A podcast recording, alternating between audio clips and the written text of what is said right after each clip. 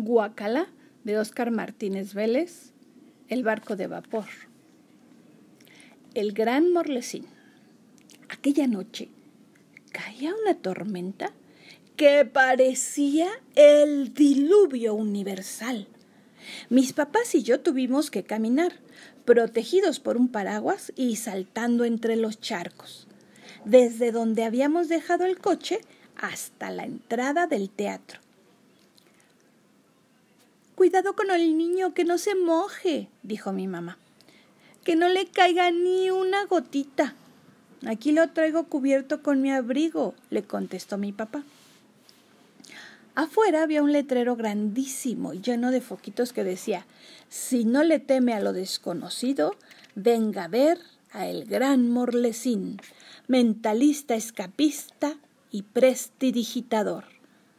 Estoy segura que esto le encantará al bebé. Mi mamá siempre quería que yo estuviera contento. De una bocina salía una música como de circo. ¡Guaf! ¡Guaf! Todavía recuerdo que el pirata ladraba de emoción. No era para menos. Arriba estaba pintada una tenebrosa cara de más de dos metros. Era el rostro del mago centrado en un marco de relámpagos amarillos con esa nariz semejante al pico de un cuervo, con esa barba de chivo que le llegaba hasta el pecho, con ese turbante que tenía una piedra verde en el centro, y esos dos ojos de mirada severa bajo unas cejas peludas como gusanos azotadores. Yo no supe si eso me emocionaba o me daba miedo. Hubiera querido verlo por más tiempo, pero la lluvia hizo que nos metiéramos corriendo bajo la marquesina.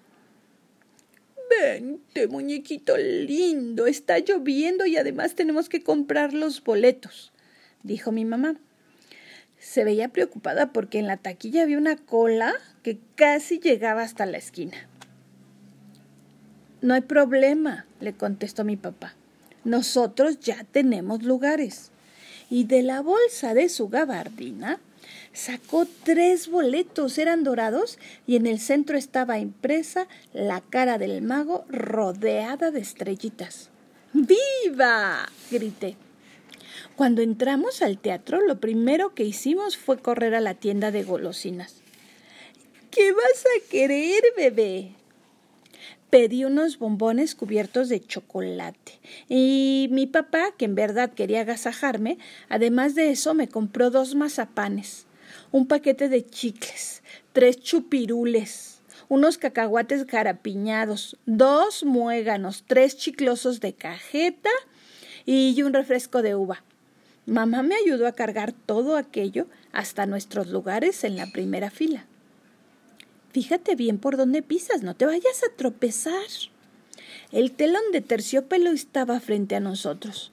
Había un murmullo en las butacas que fue roto por un ladrido de emoción del pirata. ¡Uaf! ¿Pirata? Si la función no nos gusta, ladras mucho para molestar a la gente, le aconsejé y le di un chicloso de cajeta. El pirata era de los pocos animales en este mundo que gustaban de comer chiclosos de cajeta. En eso se oyó la voz de un presentador. Tercera llamada. Esta es la tercera llamada. Comenzamos la función. Las luces se apagaron. Una música que daba miedo surgió de quién sabe dónde y el haz de un reflector proyectó un círculo en el telón que poco a poco se fue abriendo hasta que se pudo ver el otro lado. Todo el teatro estaba en silencio, esperando. Se oyó un redoble de tambores, un platillazo, y enseguida la voz del presentador dijo Señoras y señores, niñas y niños, ha llegado el momento esperado. Desde los exóticos parajes de Cacaratuca, conocedor del secreto de la salamanquesa y la hipnosis chiriquitueca, con ustedes el gran Morlesin. Hubo una explosión que provocó una nube de humo en el escenario. Cuando se disipó, al centro apareció una figura humana de espaldas. Entonces ni siquiera las moscas volaban, y hasta el pirata había dejado de mascar su chicloso de cajeta.